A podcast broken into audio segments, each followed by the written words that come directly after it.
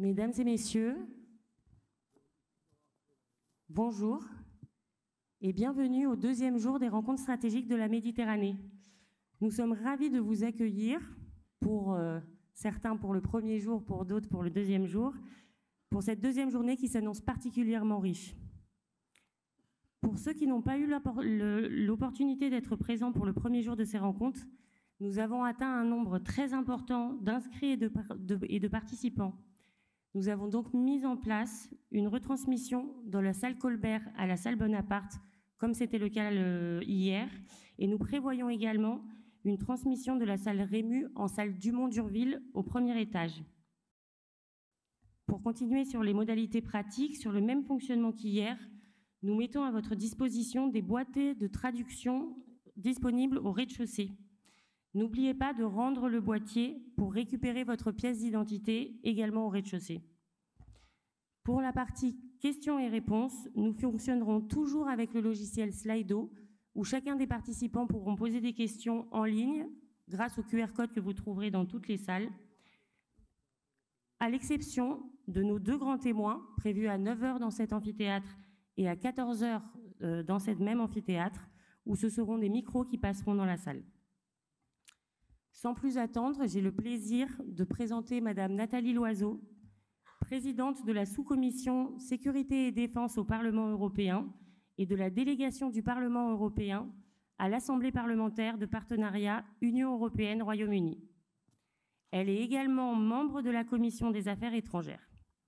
Elle a été membre de la Commission spéciale sur les ingérences étrangères, y compris la désinformation, dont le mandat a pris fin. Madame Loiseau fut également tête de liste Renaissance lors des élections au Parlement européen de 2019. Ministre chargée des Affaires européennes dans le gouvernement français de 2017 à 2019, elle fut aussi directrice de l'École nationale d'administration pendant cinq ans, de 2012 à 2017, et diplomate au sein du ministère des Affaires étrangères. Madame Loiseau a étudié à l'Institut d'études politiques de Paris, ainsi qu'à l'Institut national des langues et civilisations orientales.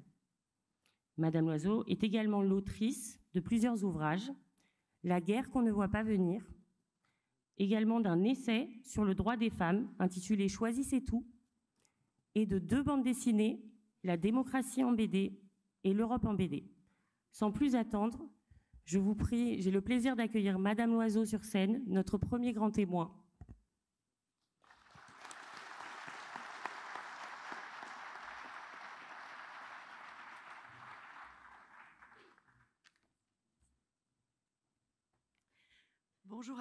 Bonjour à, toutes et, à tous. Euh, je voudrais euh, remercier les organisateurs de ce très bel événement de m'avoir euh, fait signe. J'ai accepté sans hésiter parce que je crois profondément à la rencontre entre différentes cultures professionnelles, entre différents parcours de vie, à la rencontre entre les deux rives de la Méditerranée, plus nécessaire que jamais. et je suis crois profondément que c'est en sortant de Paris ou en sortant de Bruxelles qu'on s'oblige à réfléchir et à s'oxygéner les méninges. Euh, et donc je suis euh, particulièrement heureuse d'ouvrir cette, cette, deuxième journée euh, avec vous aujourd'hui, même si ce dont je vais parler n'est évidemment pas très souriant. Et pourtant, il y a 34 ans, quasiment jour pour jour, le mur de Berlin s'effondrait et certains ont proclamé un peu vite la fin de l'histoire parce que l'Allemagne se réunifiait, parce que l'Europe centrale faisait sa révolution de velours, parce que l'Union soviétique se désintégrait. Nous avons cru que nous avions gagné alors qu'en réalité nous n'avions pas mené de combat. Nous nous sommes empressés de tirer parti des fameux dividendes de la paix nous avons baissé pavillon sur nos dépenses de défense et nous nous sommes assoupis. Et c'est celle qui a été diplomate pendant 27 ans qui le dit, donc c'est, croyez-le, très largement une autocritique. Pas un jour ne se passe sans que je m'interroge sur nos erreurs collectives, européennes, occidentales, et successives. Parmi ces erreurs, je garde le souvenir cruel de cet ambassadeur qui affirmait que si un jour la Yougoslavie éclatait, ce serait de rire Il a fallu la tragédie de la Bosnie, l'horreur du nettoyage ethnique sur notre continent pour que nous comprenions. Nous avons vu la décennie noire en Algérie, et il a fallu que le GIA vienne frapper en France même pour que nous comprenions, sans pour autant mesurer assez vite que le terrorisme djihadiste menacerait encore longtemps la France et bientôt le Sahel. Nous avons vu les printemps arabes et nous avons cru que, comme en Europe, la démocratie progresserait d'elle-même, que la chute de Kadhafi entraînerait la naissance d'un véritable État en Libye, sans que nous fassions quoi que ce soit pour y contribuer, que Bachar tomberait en quelques semaines, souvenez-vous, et que la société civile syrienne rejetterait rapidement les islamistes qui pourtant se multipliaient sur son sol. Tout ce que je dis là, je l'ai entendu, et combien de fois. Il a fallu le Bataclan pour mesurer que Daesh était devenu une menace pour nous. Entre Israël et la Palestine, nous avons célébré les accords d'Oslo, c'était aussi il y a 30 ans, et nous avons cru que la paix était proche sans voir que depuis l'assassinat de Sadat jusqu'à celui de Rabin, depuis la victoire politique du Hamas à Gaza jusqu'à la mainmise du Hezbollah sur le Liban en déliquescence, et alors que la colonisation s'accélérait en Cisjordanie, il ne suffisait pas de répéter que les paramètres de la paix étaient connus de tous pour que cette paix se matérialise. La liste de nos erreurs est hélas tragique.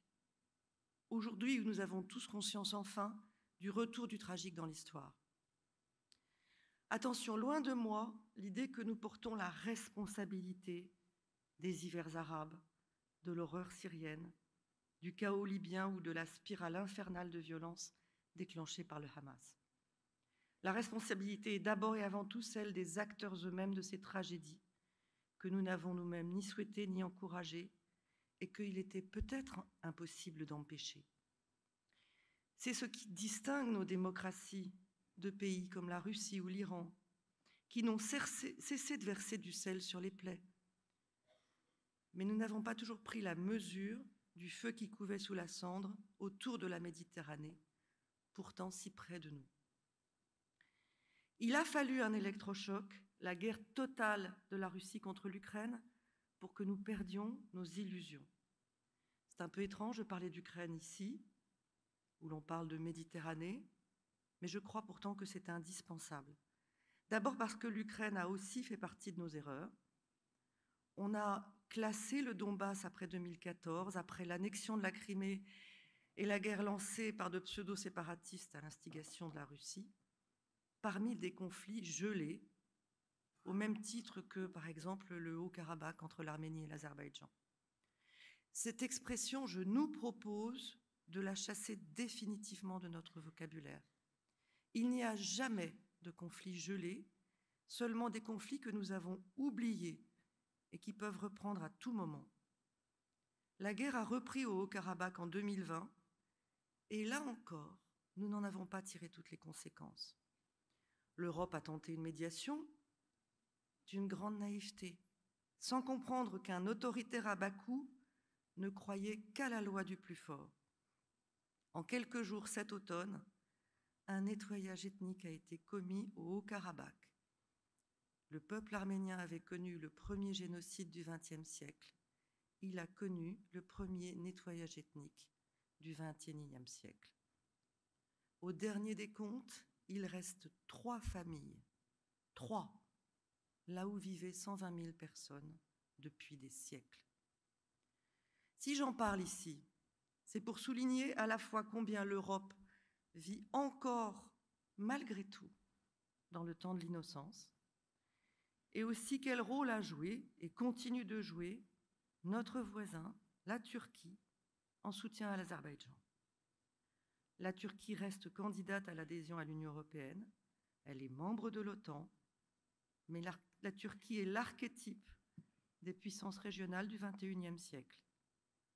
Encline à user de la force plutôt que du droit, transactionnelle dans chacune de ses alliances, prompte à prendre davantage au sérieux les régimes autoritaires que les démocraties, j'y reviendrai, incontournable sûrement, incontrôlable tout autant. Mais revenons à l'Ukraine, puisque j'ai dit que de mon point de vue, c'était indispensable, à la fois pour souligner sa signification, son importance, ses ramifications, ses conséquences. Sa signification d'abord, nous avons là une pure guerre d'agression déclenchée sans motif et même sans justification claire, contre un État souverain qui ne constituait aucune menace pour son voisin. Nous sommes dans le même schéma que la guerre d'invasion de l'Irak contre le Koweït, Koweït qu'une coalition internationale était venue défendre. Accepter ce fait accompli du recours à la force sans motif, ce serait donner un feu vert à tous ceux qui demain voudront en faire autant.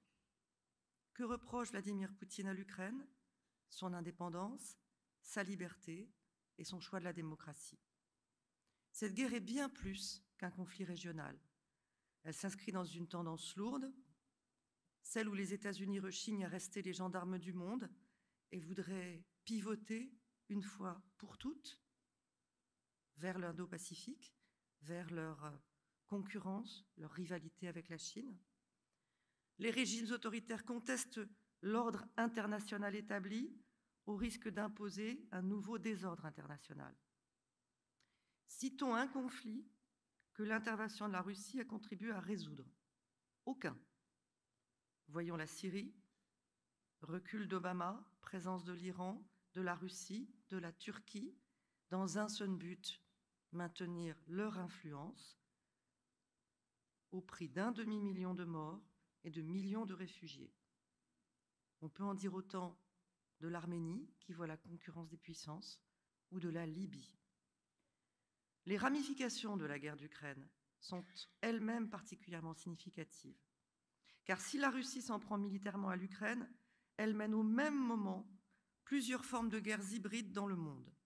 En Europe, ici en France, cyberattaques, manipulation de l'information, ingérence dans les élections, manipulation des flux migratoires, tentative de capture de nos élites. On vient encore de le voir avec euh, ces étoiles de David taguées à travers la région parisienne dont il est maintenant certain qu'elles ont été instigées et rendues publiques par une opération de déstabilisation russe. En Afrique, autour de la Méditerranée, ce recours massif aux milices privées, elles se sont appelées Wagner, elles s'appelleront autrement, mais la tendance continuera. La désinformation, le soutien au coup d'État. Cette guerre hybride, a, la Russie, a appris à la mener en Ukraine depuis 2014, en Moldavie, dans les Balkans.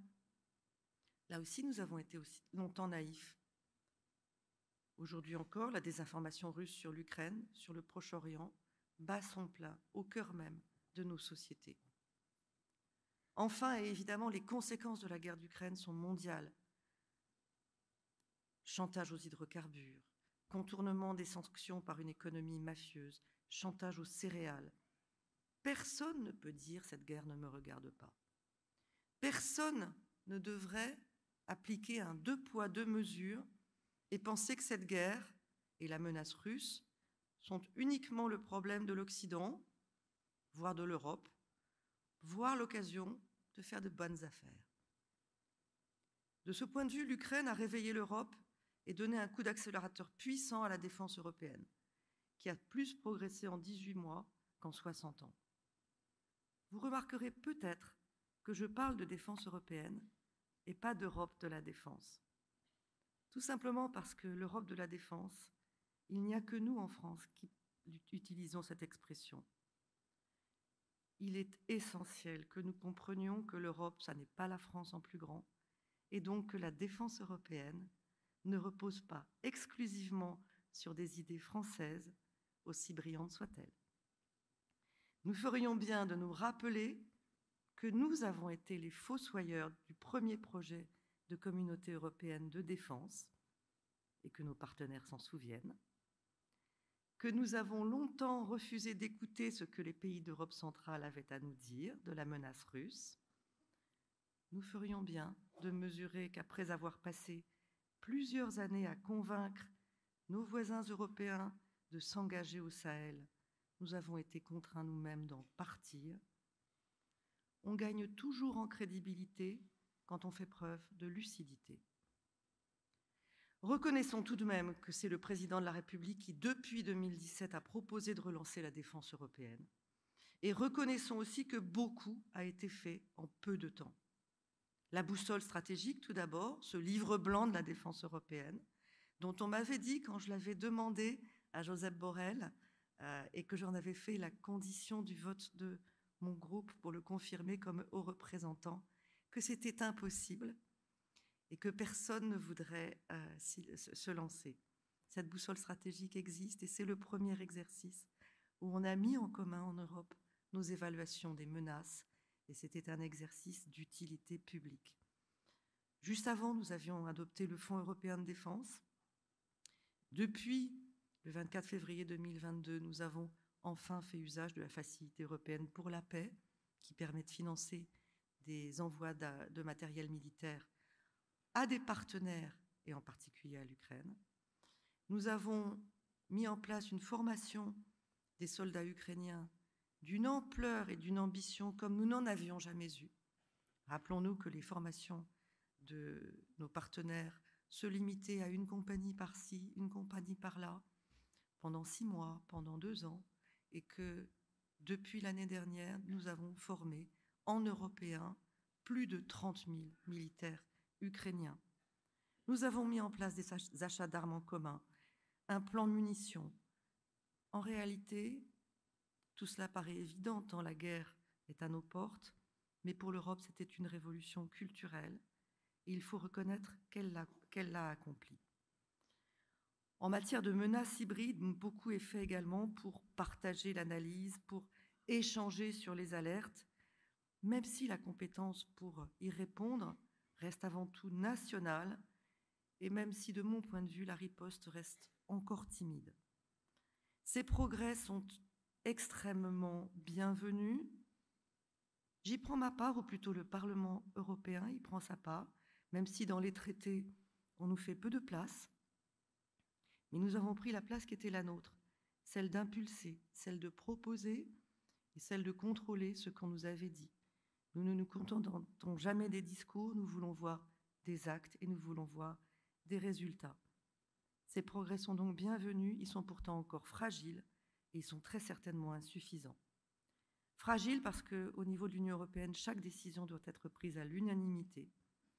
Il suffit d'un cheval de Troie d'une puissance tierce pour que tout s'arrête. Ce cheval de Troie existe. Son nom est la Hongrie, celle de Viktor Orban. Elle n'est pas avare de blocage ou de négociations qui s'apparentent à des marchandages. Aujourd'hui, l'avancée de la facilité européenne de paix est bloquée par le régime de Budapest. Elle vient d'être rejointe par la Slovaquie. Nous voilà donc dans l'incertitude et l'Ukraine avec nous. Fragile, notre révolution culturelle est aussi insuffisante parce qu'il arrive que nous nous payons de mots. Oui, nous faisons beaucoup plus pour l'Ukraine que nous n'avons jamais fait pour quiconque, mais non, cela ne suffit pas. Ni au niveau transatlantique, ni au niveau européen, ni au niveau de chacun des partenaires. Nous ne sommes pas en économie de guerre, nous ne sommes même pas en économie de soutien à la guerre, alors que la guerre d'Ukraine est existentielle pour l'avenir de l'Europe. Je, rappelle ce qu'a dit le ministre des Affaires étrangères ukrainien il y a quelques jours. Si l'Occident ne sait pas nous aider à gagner cette guerre, quelle guerre, quelle guerre saura-t-il gagner Nous n'avons pas le choix. Joe Biden est sans doute le dernier président américain à avoir une culture européenne. Il est lui-même en difficulté quand la Chambre des représentants vote l'aide militaire à Israël, mais pas à l'Ukraine. De toute façon, nous ne pouvons pas toujours compter sur les États-Unis et sur le vote de quelques électeurs américains dans un des swing states des États-Unis. Nous savons que l'élection présidentielle américaine de l'année prochaine est pour nous l'élection de tous les dangers. Nous devons apprendre à prendre nos responsabilités. C'est ça l'idée de l'autonomie stratégique. C'est pas contre les États-Unis. C'est au cas où Et c'est aussi parce que nous avons des priorités géographiques, la Méditerranée la première, qui sont des, priorités évidentes pour nous et pas du tout évidentes pour les États-Unis. Nous ne pouvons pas laisser la Russie gagner en Ukraine. Nous ne pouvons pas décider d'intervenir ou de ne pas intervenir, d'appuyer ou de ne pas appuyer un renforcement de l'État en Libye, la lutte contre l'éparpillement du conflit israélo-palestinien dans toute la région, uniquement en fonction du beau vouloir de qui dirige à la Maison-Blanche. Et c'est une atlantiste revendiquée qui vous le dit. Mais ça fait trois présidents américains de suite nous disent prenez-vous en main. Ne nous tournez pas le dos, mais prenez-vous en main. Prenez au sérieux la défense, au moins du voisinage de votre continent, si ce n'est de votre continent lui-même. Nous ne pouvons plus dire que nous ne savons pas que tout notre voisinage est fragile. Tout notre voisinage, à l'est, au sud, nous ne pouvons plus vivre en nous regardant dans le rétroviseur par rapport à la nostalgie de nos grandeurs passées supposées, par rapport à des politiques étrangères précédentes supposées ou supposément efficaces. Le monde bouge, les autoritaires veulent en faire leur terrain de jeu. Nous ne devons pas adopter leurs méthodes, nous devons les empêcher de mettre à mal notre choix de société, notre modèle de société. Ça n'est pas une affaire d'experts de géopolitique, c'est l'affaire de tous les citoyens. Aujourd'hui, ce contre quoi très certainement la Russie, mais peut-être aussi la Chine, et tous les régimes autoritaires se mettent d'accord pour se battre, c'est ce que nous avons réussi à faire. La paix, la liberté, la prospérité, la démocratie. Tout simplement parce que eux n'y sont pas arrivés. Tout simplement parce que, sans nous en rendre compte, nous sommes le modèle le plus attractif au monde. Nous sommes, nous l'Union européenne, le seul espace politique que des nations souveraines veulent librement rejoindre sans y être forcées. Il n'y en a pas d'autres c'est vers nos côtes que des hommes, des femmes, des enfants risquent leur vie pour essayer d'avoir un avenir meilleur. La puissance d'attraction de la Russie et de la Chine, je n'ai pas vu un migrant essayer d'aller vivre à Pékin ou à Moscou. Nous avons oublié la valeur de ce que nous sommes, la valeur de ce dont nous avons hérité nous sommes devenus les rentiers de l'Europe, les rentiers de la paix, les rentiers de la démocratie et de la prospérité. Et nous nous vantons d'avoir gagné des batailles que nous n'avons pas menées. À partir de maintenant, nous savons que nous allons devoir nous battre, pas nécessairement sur le champ de bataille, mais nous mobiliser pour protéger ce que nous sommes, en commençant par protéger des démocraties qui regardent vers nous et qui sont attaquées. Vaste programme, aurait dit le général de Gaulle, et je suis à peu près sûr, contrairement à ceux qui invoquent le général de Gaulle pour nous faire regarder en arrière, qui ne dirait pas quelque chose de très différent de ce que j'ai essayé de partager avec vous aujourd'hui, parce qu'à chaque moment où il y a eu un combat entre les démocraties et les dictatures, il était du côté des démocraties. Je vous remercie.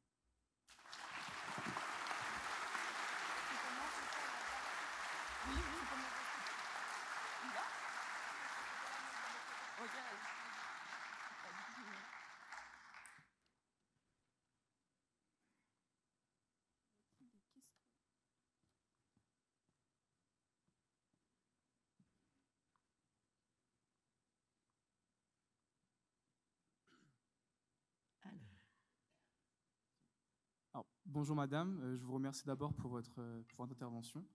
Euh, j'aimerais revenir sur un point, peut-être que j'ai mal compris votre propos, mais vous, à mon, sens, vous, posez une, vraie dichotomie donc, entre, l'Occident, donc les États-Unis, et l'Europe, et les, les, régimes autoritaires. Et vous avez évoqué donc que nous, Occident, n'avons pas de responsabilité, ou en tout cas une faible responsabilité, dans les conflits qui frappent notre région. J'aimerais savoir si c'était bien votre propos, puisque ça me paraît à mon sens pas forcément la vérité. Quand on prend le cas de la Libye ou encore le cas de l'Irak, euh, nous avons une vraie responsabilité dans ce qui se passe aujourd'hui. L'intervention de l'Europe et des Américains ont modifié euh, pour des décennies ces, ces, pays, puisque nous sommes intervenus sans penser au futur et juste en nous disant, oui, il faut abattre euh, ces régimes autoritaires, mais sans penser à l'après. voilà, c'est ma question. Je vous remercie. Je vous remercie de votre question et, de me donner l'occasion de clarifier ce qui peut-être ne, l'était pas. Euh, tout d'abord, euh, je parle en tant que Française, européenne, occidentale. Mais je n'ai pas dit l'Occident contre le reste du monde. Et je ne veux pas que nous tombions dans ce piège qui nous est tendu. Ceux qui nous parlent du Sud global, comme s'il était uni dans ses aspirations, dans ses alliances et dans ses comportements. Ça fait à peu près deux ans que le Sud global est devenu l'expression à la mode. Je me souviens d'un ministre pakistanais qui avait pris la parole dans une réunion en me disant Je m'exprime au nom du Sud global. Je lui avais demandé si, de ce fait, il s'exprimait au nom de l'Inde et qu'il était d'accord avec tous les choix indiens. Ça avait un petit peu pimenté notre discussion. Euh, et les démocraties ne sont pas réservées à l'Occident. Je pense à Taïwan, je pense au Japon, je pense à la Corée, je pense à l'Arménie dont j'ai parlé. Euh, les aspirations démocratiques existent. Elles sont combattues violemment par des régimes autoritaires. Euh, j'ai dit aussi ce que je pensais au sein même de l'Union européenne, de, la Hongrie de Viktor Orban ou d'un pays candidat. Euh, Turquie, d'un autre pays candidat, la Serbie, dont euh, le rapport à la démocratie et à l'état de droit sont discutables, et balayons toujours devant notre porte et ne donnons pas de leçons, mais reconnaissons qu'il y a des attaques systématiques d'un certain nombre de régimes autoritaires contre la démocratie. Si on ne le reconnaît pas, on ne voit pas ce qui est en train de se passer. Et en particulier en matière de, guerre hybride, ces attaques sont systématiques. C'est quand même extraordinaire qu'on retrouve la main de la Russie dans le référendum euh, sur le Brexit, dans le référendum ou le pseudo-référendum en Catalogne, dans l'élection présidentielle aux États-Unis en, en 2016. Si ça, ça ne sont pas des attaques contre les démocraties, alors qu'est-ce que c'est? Ensuite, sur la responsabilité de la situation au sud de la Méditerranée. Je partage ce que vous dites en partie seulement. Je le partage parce que, évidemment, la guerre de 2003 en Irak était une pure folie. D'ailleurs, la France et une partie de l'Europe avaient alerté. Alerter un ami, c'est essayer de lui rendre service. Alerter les États-Unis sur les risques que euh, cette guerre ferait peser sur l'ensemble du, Moyen-Orient. Et si vous relisez une interview de Jacques Chirac qui date de euh, septembre 2002 dans le New York Times, à l'aune de ce qui s'est passé après, il n'y a pas un mot à changer sur le risque terroriste, sur euh, le risque de donner à l'Iran les clés d'une partie du, Moyen-Orient, tout y est. Sur la Libye, j'en ai parlé tout à l'heure pour dire que euh, notre illusion, ça avait été de penser que renverser Kadhafi suffisait qu'une espèce de théorie des dominos faisait que les printemps arabes allaient fleurir partout. Et collectivement, nous n'avons pas prêté assez d'attention à la construction d'un État libyen, là où il n'y avait jamais eu de véritable État en Libye. Euh, et je le reconnais, je crois d'ailleurs vraiment l'avoir dit. Simplement, nous faire porter aujourd'hui la responsabilité du fait que l'Iran, la Russie, la Turquie se répandent sur le Proche-Orient et y sèment le chaos, ça je le refuse. nous faire porter la responsabilité de l'effondrement du Liban quand il ne reste de structurer dans le pays, et c'est malheureux, que le Hezbollah, c'est-à-dire un, parti associé à un groupe terroriste, ça je le refuse. Nous n'avons jamais souhaité l'effondrement du Liban. Nous n'avons jamais souhaité euh, le demi-million de morts en, Syrie. Nous avons eu des aveuglements quand nous avons dit que Bachar partirait en trois semaines, bien sûr, et je l'ai dit aussi. Mais regardons qui fait venir qui, regardons qui est présent où, et parlons une fois pour toutes de la Palestine, puisque s'est tenue à Paris hier une conférence humanitaire. On peut beaucoup, il y a beaucoup à dire sur la cacophonie de l'Union européenne. J'ai beaucoup dit. Ursula von der Leyen était sortie de son rôle et manifestement sortie de ses compétences quand elle était allée en Israël et qu'elle avait tenu une position aussi peu consciente des réalités de, la région. Même si je me rendrai bientôt en Israël et en Cisjordanie, et que naturellement, mon premier réflexe, c'est la solidarité avec un pays qui a connu le, terrorisme de manière encore plus atroce que nous l'avons connu au, Bataclan. Et nous étions heureux d'avoir la solidarité internationale à ce moment-là. Nous la devons à, Israël. Ça ne veut pas dire, ça ne veut pas dire que nous partageons les choix du gouvernement israélien actuel de laisser euh, galoper la colonisation et euh, de n'avoir ces dernières années jamais travaillé à une perspective de paix. Il faut être capable de dire les deux en même temps. Et sur euh, la Palestine, je n'en peux plus d'entendre de certains de nos interlocuteurs du sud de la Méditerranée que c'est notre faute, que nous ne faisons rien, quand le premier donateur d'aide au territoire palestinien est, demeure, l'Union européenne. Où sont-ils ceux qui nous donnent des leçons? Que font-ils? Qui organise une conférence humanitaire sur Gaza? C'est facile d'agiter l'émotion de la cause palestinienne. Je la comprends. Mais je sais aussi que c'est souvent le motif de manifestation, le seul, admis dans certains pays au sud de la Méditerranée, comme un exutoire, comme un défouloir. Et là, c'est trop facile. Parce que je n'ai pas vu les mêmes foules pleurer le demi-million de morts en Syrie. Je n'ai pas vu les mêmes foules se demander ce qui se passait pour l'avenir d'un peuple qui n'est pas moins méritant que les autres, le peuple kurde. Je n'ai pas vu les mêmes foules s'alarmer de ce qui se passe en ce moment au Darfour, et qui est une horreur absolue. Parlons du deux poids, deux mesures. Je n'ai pas vu les mêmes foules sortir dans la rue au moment de Boucha. Ce pas les foules que je critique, c'est ceux qui s'en servent pour essayer de donner des leçons, alors que, comme nous, comme nous tous, ils devraient balayer devant leur porte, parce que si le Moyen-Orient, si le Proche-Orient sont dans l'état où ils sont, c'est par définition un échec collectif. J'espère que j'ai été un peu plus claire.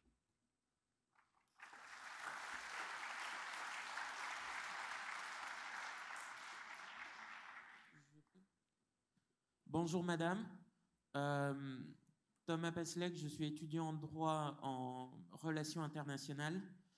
Euh, je vais poser la question très clairement. Est-ce que pour vous, il ne faudrait pas faire avec Taïwan le genre de soutien, de coalition que nous avons fait pour l'Ukraine? Parce que selon moi, c'est la vraie guerre du futur. Et est-ce que l'on peut, euh, une bonne fois pour toutes, reconnaître que la Chine n'a pas sa place dans le monde euh, occidental actuel Merci. J'ai deux heures pour répondre. La Méditerranée, c'est d'un seul coup euh, pas mal élargi, j'ai l'impression. Mais merci de parler de Taïwan. J'y étais l'été dernier. Et, et, je l'ai cité tout à l'heure comme exemple de démocratie. Et ça a été dit tout à l'heure dans ma trop longue biographie qui me rappelle l'âge que j'ai euh, et que je serai bientôt grand-mère. Mais euh, j'ai fait euh, Langzhou, comme on dit, en mandarin. Et j'ai le souvenir de l'époque où la Chine communiste et Taïwan marchaient main dans la main, ne trouvaient quasiment jamais de motif de se disputer, pour une raison simple, c'est que Taïwan ne s'était pas encore démocratisée. Et Taïwan n'était pas devenue ce qu'elle est aujourd'hui, c'est-à-dire la preuve qu'on peut être profondément chinois de civilisation, de culture, et profondément démocratique et profondément prospère. Donc une provocation pour Pékin. Et vous avez raison, un peu comme l'Ukraine, démocratique et regardant vers l'Ouest, était devenue une provocation pour Moscou. Mais la diplomate que j'ai été vous dirait plutôt que notre travail, c'est d'empêcher qu'il y ait une guerre. Notre travail, c'est de maintenir le statu quo tel qu'il est aujourd'hui. Et c'est ce à quoi euh, nous sommes nombreux à, nous employer, à convaincre que euh, le coût d'une opération militaire pour euh, Pékin serait disproportionné, qu'en réalité les liens économiques et humains entre la Chine continentale et Taïwan sont tels que euh, une soi-disant victoire militaire serait un échec, de, une défaite de, sur tous les autres plans pour Pékin. Et ça, je pense que c'est difficile, mais on peut y arriver. Le risque, et les Taïwanais en sont parfaitement conscients, c'est la guerre hybride, parce qu'ils la vivent tous les jours. Ils vivent des, un nombre infini de cyberattaques, ils vivent une désinformation continue, ils vivent des tentatives de corruption de, de leurs élites tout le temps, tous les jours. Ce qui est intéressant, c'est de voir comment ils font pour euh, y répondre. Et nous avons beaucoup à apprendre d'eux. Ça a été dit, j'ai fait adopter au Parlement européen un, rapport sur les ingérences étrangères dans les démocraties, et c'était pour ça aussi que j'étais allée à, à, Taïwan, pour voir euh, comment la société taïwanaise avait pris en charge la lutte contre les ingérences. Pas l'État, pas les politiques, pas l'administration, les citoyens. C'est à eux qu'on a donné le pouvoir et, c'est eux qui agissent au quotidien, beaucoup plus vite et de manière beaucoup plus crédible que les politiques qui, partout dans le monde, et c'est une politique qui vous le dit, porte le, le du, du discrédit. Euh, donc c'est ça qu'il faut faire. Convaincre Pékin qu'il a beaucoup plus à perdre qu'à gagner dans un aventurisme militaire. Et de ce point de vue, là aussi, il faut aider l'Ukraine à gagner parce que c'est notre crédibilité. C'est la crédibilité des démocraties face euh, au régime autoritaire qui est en jeu. Et euh, apprendre de Taïwan comment on lutte vraiment contre les menaces hybrides, et pas toujours en montant une agence de l'État, pas seulement, en partageant, comme on le fait ce matin, avec les citoyens la réalité de ce qui se passe, euh, et en leur donnant le pouvoir et les moyens d'être les acteurs de notre vaccin contre une pandémie antidémocratique.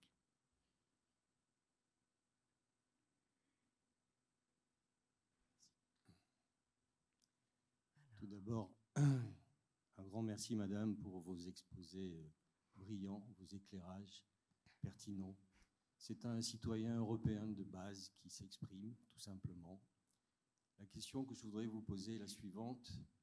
Devant l'élargissement auquel l'Europe va devoir faire face, passer de 27 à 32, 33, 35, il est évident que nos modes de fonctionnement ne correspondent déjà difficilement à la situation actuelle et qu'elles seront confrontées de plus en plus à la nécessité de, restructuration.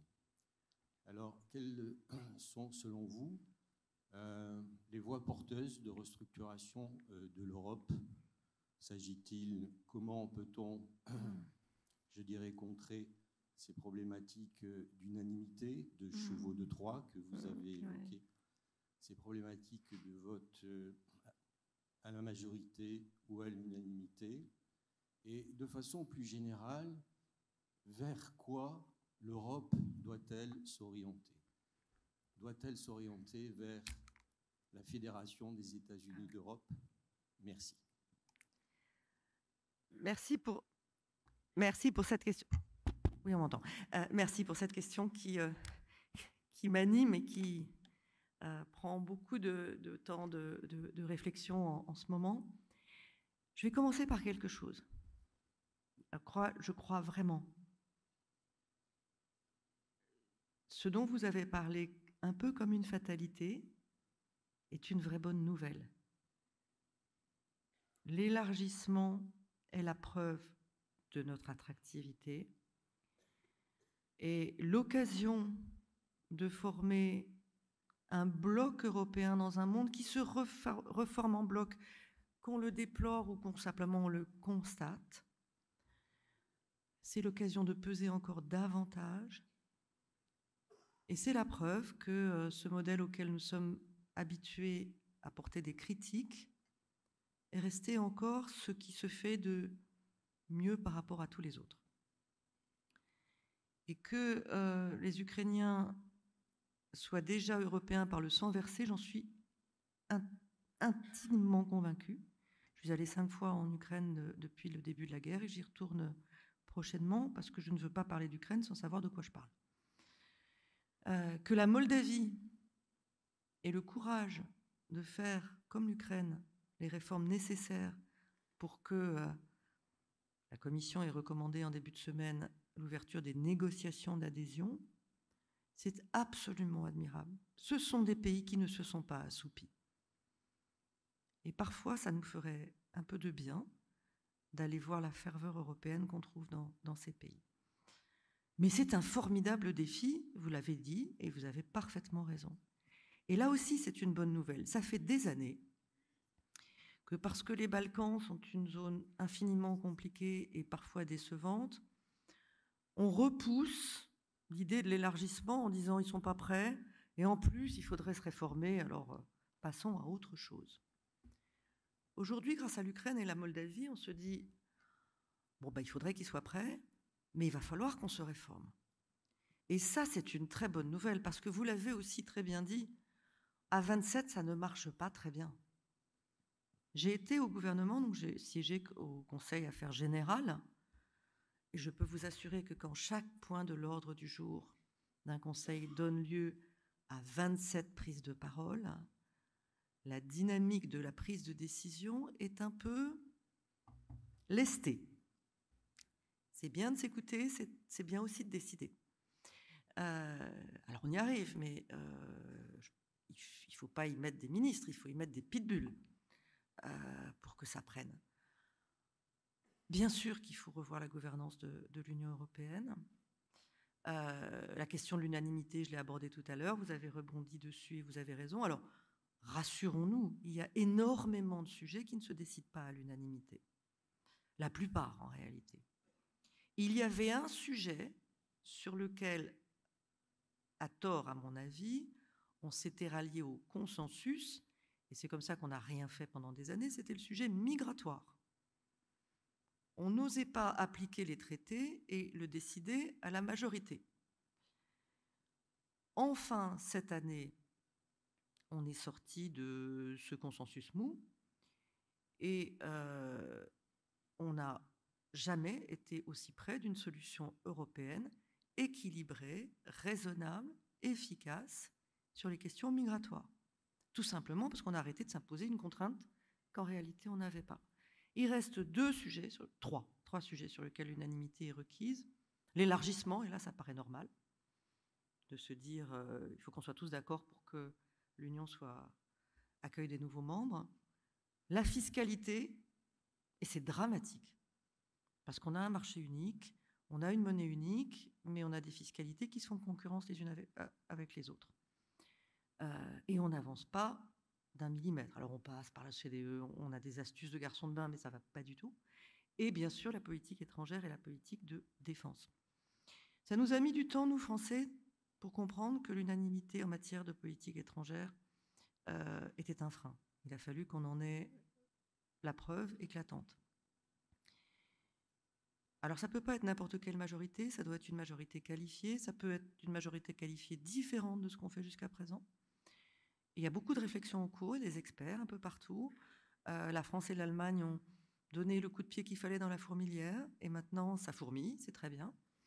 Euh, en matière de défense, moi j'ai juste une ligne rouge, et je l'ai imposée y compris au Parlement européen, y compris auprès des plus fédéralistes dont je ne suis pas je suis pour que les réponses soient efficaces aux, problèmes qui se posent.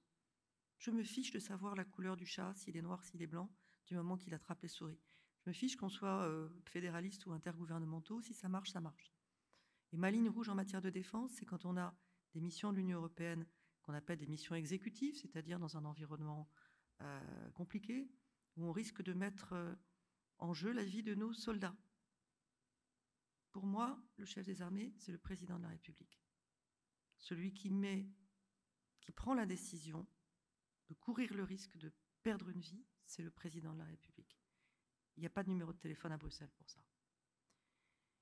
Ce qu'il faut aussi, c'est mettre fin à la cacophonie bruxelloise dont je vous parlais tout à l'heure.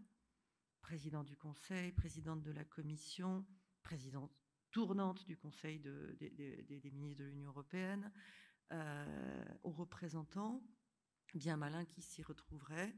Et là, récemment, euh, en Israël, on a fait la démonstration que ça ne marchait pas, que ça repose uniquement sur la bonne volonté des personnes, et quand il n'y a pas de bonne volonté des personnes, eh ben, c'est un désastre. Il faut arrêter, tout simplement. Mais il faut être prêt, il faut que chaque État membre soit prêt à ce que quelqu'un porte la voix de la politique étrangère de l'Union européenne et, la carrure et la visibilité pour le faire. Et là, je nous invite à faire nos devoirs à la, maison et à balayer devant notre porte. Je ne sais pas si nous, Français, y sommes prêts, mais je sais ce qu'un philosophe espagnol m'a dit un jour où je faisais une conférence à Madrid. Il m'a dit en, en Europe, il n'y a pas de grands et de petits pays, il y a les petits pays et ceux qui ne savent pas encore qu'ils sont petits.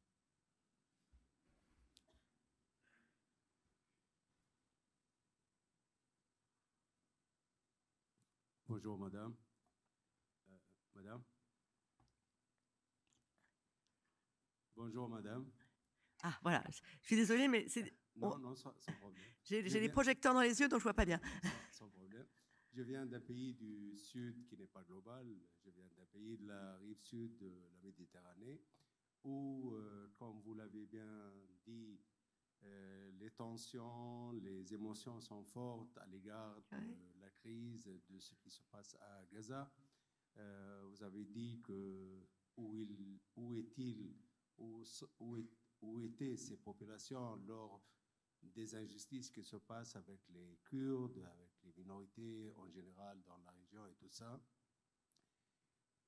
Euh, vous avez raison là-dessus, mais est-ce que ceci euh, nous euh, se, euh, se, traduit par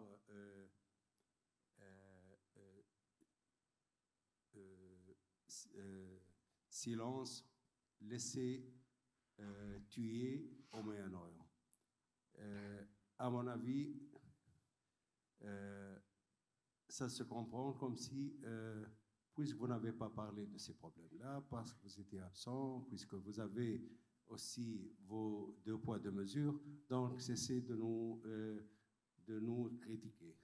Mais euh, vous êtes dans une position, que ce soit vous, l'Occident, l'Europe ou, les États-Unis, dans une position meilleure que la nôtre, que ce soit en tant que population du Sud, euh, qui sont déjà en désaccord avec ceux qui les gouvernent, mais aussi je pense que euh, on autorise euh, une impunité qui dure depuis 75 ans d'Israël. Plus de 80 résolutions de l'ONU n'ont pas été respectées. encore une fois, on autorise des massacres qui se passent de part et d'autre dans cette région qui sont euh, un rien devant ce qui se passe euh, en Ukraine. Ça donne à Poutine un soulagement. Mhm. Euh, un autre euh, point, à mon avis, il faut agir de façon à ne pas laisser la haine apporter encore plus de haine, la violence encore plus de violence, mais communiquer et obliger les uns et les autres de recourir à la, à la raison et respecter le droit international qui semble être bafoué et euh, qui semble être euh, utilisé pour les uns et euh, oublié pour les autres. Et merci.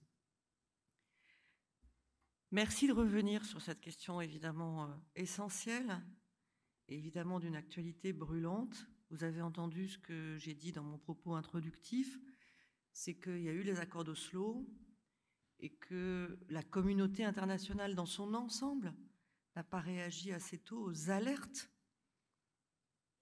que constituait euh, la montée de part et d'autre de ceux qui ne cherchaient pas la paix et le silence de plus en plus imposé aux artisans de paix de part et d'autre. C'est pas rien que, Gaza soit sous la coupe du Hamas. On ne peut pas passer ça euh, sous silence. Le Hamas était déjà un mouvement terroriste avant de commettre le pire pogrom depuis la Shoah. Et le 7 octobre reste comme un moment où il y aura un avant et un après. C'est pas la même chose de faire une intifada avec des pierres et de brûler un bébé vivant dans un four. J'ai regardé les images tournées par le Hamas de ce qui s'est passé le 7 octobre. Ça dure 47 minutes. Et j'ai rencontré dans la foulée des familles d'otages. J'ai compris comme jamais l'expression coup de poing dans l'estomac. Je suis restée pliée en deux pendant une journée entière, comme n'importe quel être humain. Et je suis sûre que euh, si je voyais des images de ce qui se passe aujourd'hui à Gaza, j'aurais le même coup de poing à l'estomac. Personne ne dit qu'il faut rester silencieux sur euh, la colonisation. D'ailleurs, même l'administration Biden n'est pas silencieuse sur la colonisation. Personne ne dit qu'il faut se laver les mains de ce qui se passe à Gaza. Hier, à Paris, se tenait une conférence qui a euh, rassemblé promesse d'aide d'un milliard, pour euh, la bande de Gaza, et qui surtout a réitéré l'appel à des pauses humanitaires en vue d'un cessez-le-feu, en vue d'un cessez-le-feu, et de la reprise des efforts euh, pour une solution politique. La vraie question, c'est est-ce qu'on est tous d'accord pour une solution à deux États qui reconnaît l'existence d'Israël? Parce que ce qui s'est passé le 7 octobre, c'était le déni de l'existence d'Israël. C'est ça à la base du Hamas. Et on ne fera pas la paix avec le Hamas. La Palestine doit se libérer du Hamas. Quand on entend des dirigeants du Hamas reconnaître que les tunnels, c'est fait pour protéger les combattants, mais pas les civils, reconnaître qu'ils euh, savaient que l'attaque du 7 octobre allait déclencher une riposte et de nombreux morts palestiniens, mais que c'était le prix à payer pour sortir du statu quo, sachant que Gaza n'est pas occupé. Je suis pour le moment, comme vous, atterré, effondré et assez pessimiste sur les semaines et les mois qui viennent. Mais j'espère, je veux espérer, que de part et d'autre, ceux qui ont été des obstacles à la paix perdent leur capacité de nuisance à l'occasion de cette crise. C'est ça à quoi il faut travailler, c'est ça qu'il faut espérer, et il faut le faire ensemble, et c'est bien qu'on ait cette occasion de dialoguer aujourd'hui, parce que on est d'accord sur à peu près tout. Et il faut arrêter de se renvoyer la balle et de dire c'est vous qui n'avez rien fait, alors que moi c'était bien, ou moi j'aurais bien voulu faire, mais mes dirigeants font que. Il faut le faire ensemble. Il faut arrêter de se dire que les accords d'Abraham, ça suffisait, parce que ça ne suffisait évidemment pas. Mais il faut arrêter de se dire que les accords d'Abraham qui consistaient à reconnaître l'État d'Israël, c'était un scandale, parce que ça n'était pas un scandale. C'était aussi bien que ce que l'Égypte et la Jordanie ont fait. C'est pas ça qui amène à la paix entre Israël et la Palestine, mais c'est ça qui montre aussi une forme de courage politique. Donc ne tapons pas immédiatement sur ceux qui ont du courage politique et qui sont prêts à s'engager, sinon il va se passer ce qui s'est passé depuis des années, c'est que ceux qui ont du courage politique ne sont plus là.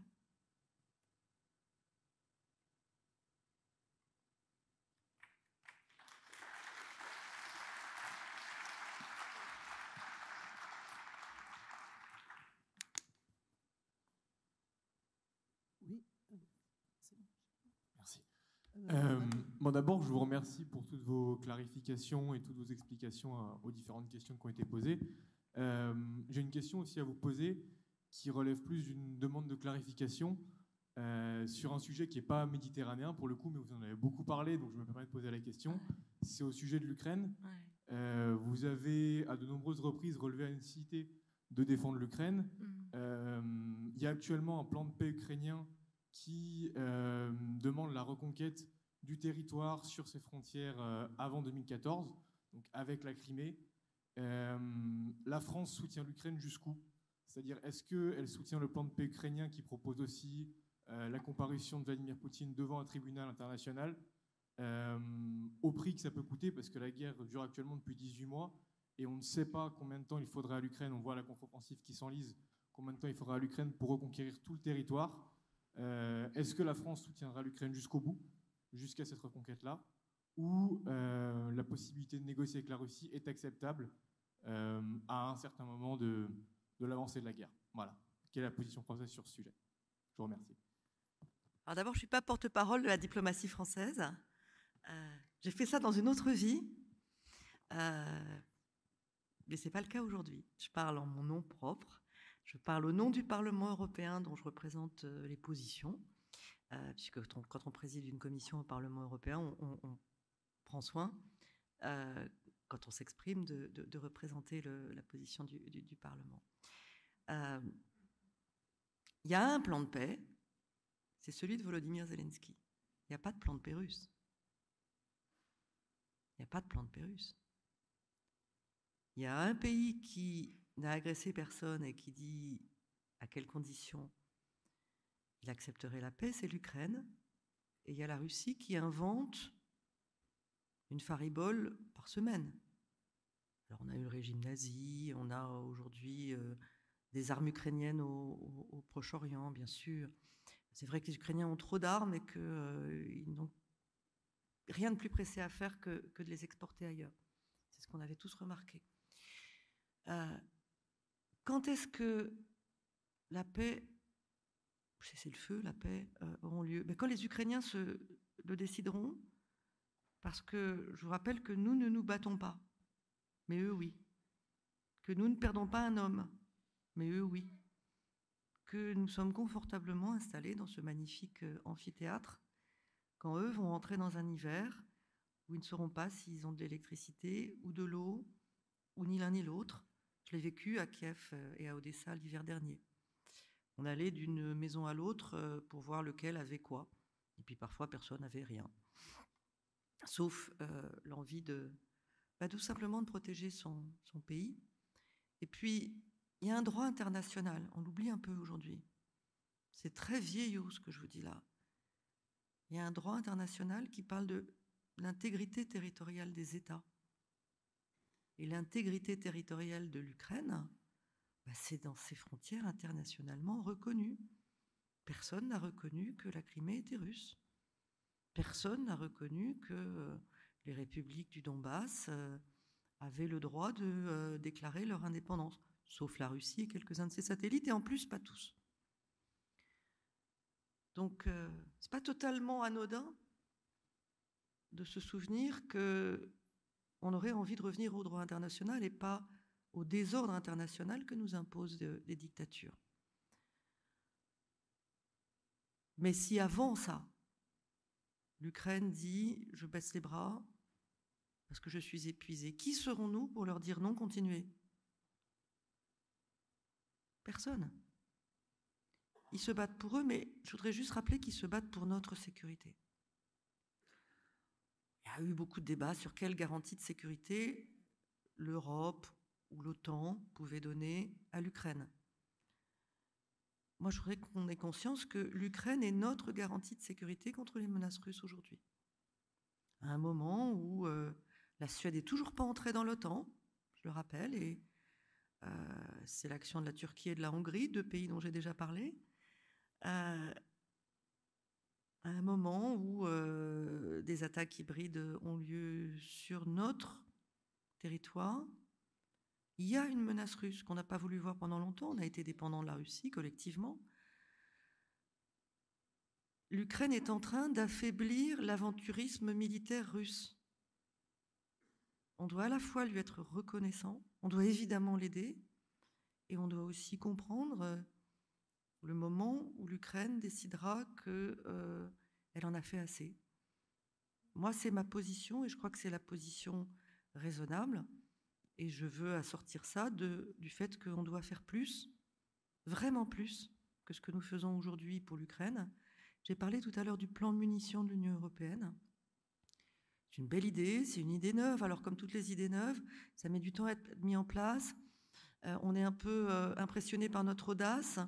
Et puis après, on est un peu vite satisfait d'avoir fait quelque chose. On a promis un million de munitions à l'Ukraine d'ici la fin de l'année. On est emmené à 300 000. On est loin du compte. Pendant ce temps-là, la Corée du Nord, depuis le mois d'août, a envoyé un million de munitions à la Russie. Si l'Union européenne n'est pas capable de faire ce que fait la Corée du Nord, on ne sera plus qu'une petite péninsule insignifiante à l'ouest de l'Asie.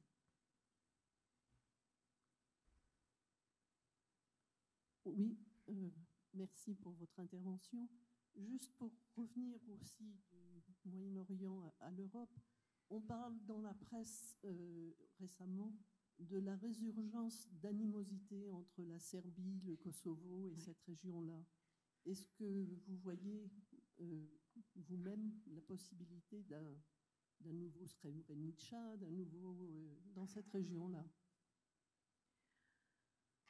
Alors merci de, nous ramener vers les Balkans, parce que là encore, et j'en ai parlé dans mon, introduction, il a, fallu euh, les horreurs, dont celle de, Srebrenica que vous avez citée en, Bosnie, pour qu'on euh, prenne la mesure de, de, ce qui se passait au cœur géographique, historique de l'Europe. Euh, et on a agi, et Dieu merci. Et puis il y a eu le Kosovo, et on a agi, et Dieu merci. Mais pour autant, on n'est pas arrivé à une situation de paix, de coexistence, de reconnaissance des uns et des autres. Les tensions sont permanentes et les ingérences étrangères sont permanentes. Russes, Turcs, en provenance de pays du Golfe. Euh, promenez-vous à, Sarajevo et regardez sur euh, les immeubles les plaques qui indiquent euh, qui a donné quelle bibliothèque, quelle mairie, quel pays étranger. Et vous verrez que c'est un festival. Et l'Union européenne, avec son talent habituel, en général, on ne voit pas ce qu'elle a donné alors qu'elle a donné beaucoup. Euh, heureusement, l'OTAN, l'Union européenne, garde un œil extrêmement attentif euh, à ce qui se passe entre la Serbie et le Kosovo, qui est extrêmement dangereux, vous avez raison de le dire, à ce qui se passe en Bosnie, alors on pourrait dire, euh, ces pays n'ont toujours pas euh, digéré leur histoire, donc ces pays sont loin de pouvoir rejoindre l'Union européenne, donc euh, on s'intéressera à eux quand ils seront prêts. Ce serait une erreur gravissime, parce que là encore, reprenez une carte. Si on ne s'intéresse pas à eux, ils s'intéresseront à nous. et parce que d'autres puissances veulent en faire leur point d'appui en Europe. Donc on n'a pas le choix que d'être présent politiquement, militairement, euh, avec des civils aussi qui travaillent sur la police, sur euh, un certain nombre de, sujets. Et euh, modestement, parce qu'il n'y a pas ce qu'on appelle en français un quick win dans les Balkans. Il y a des générations à attendre qui se définiront peut-être différemment de la manière dont leurs parents ont été forcés de se définir, c'est-à-dire par rapport à une identité ethnique. Mais on n'y est pas encore. Et euh, ce qu'il faut absolument éviter, c'est la concurrence des initiatives. C'est-à-dire euh, les Britanniques d'un côté, les Américains de l'autre, euh, les Européens d'un troisième. et au milieu, évidemment, tous ceux qui, de mauvaise foi, se disent qu'ils peuvent jouer les uns contre les autres. Et ça, on n'a pas toujours été très bon là-dessus. On, fait des progrès, mais il faut comprendre qu'on doit agir ensemble et de la même manière entre l'Union européenne et l'OTAN. Moi, je passe beaucoup de temps avec les Britanniques, puisque comme ça a été dit, je co-préside l'Assemblée parlementaire euh, euro-britannique, et que je vais beaucoup à Londres, que je reçois beaucoup des Britanniques euh, à Bruxelles, pour leur dire il faut vraiment, même si on n'a pas d'accord avec le Royaume-Uni sur la politique étrangère et la défense, il faut vraiment que sur les Balkans, on, serre les coudes. Euh, parce qu'on a été présent à des heures tragiques, ensemble, on doit être présent pour éviter que ça revienne. Et on doit surtout se coordonner, éviter de se faire concurrence. Il y a une vraie envie aujourd'hui, côté britannique, parce qu'on est sorti de la période la pire du Brexit, celle où tout ce qui venait du continent était à rejeter. Il faut, il faut continuer à tricoter ça. Et euh, jusqu'à présent, chaque démarrage de crise a été arrêté, mais c'est vraiment le lait sur le feu.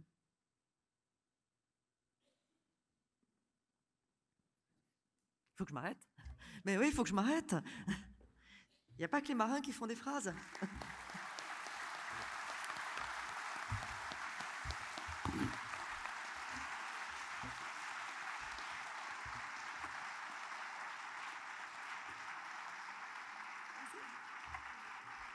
Crois que j'ai rien à dire.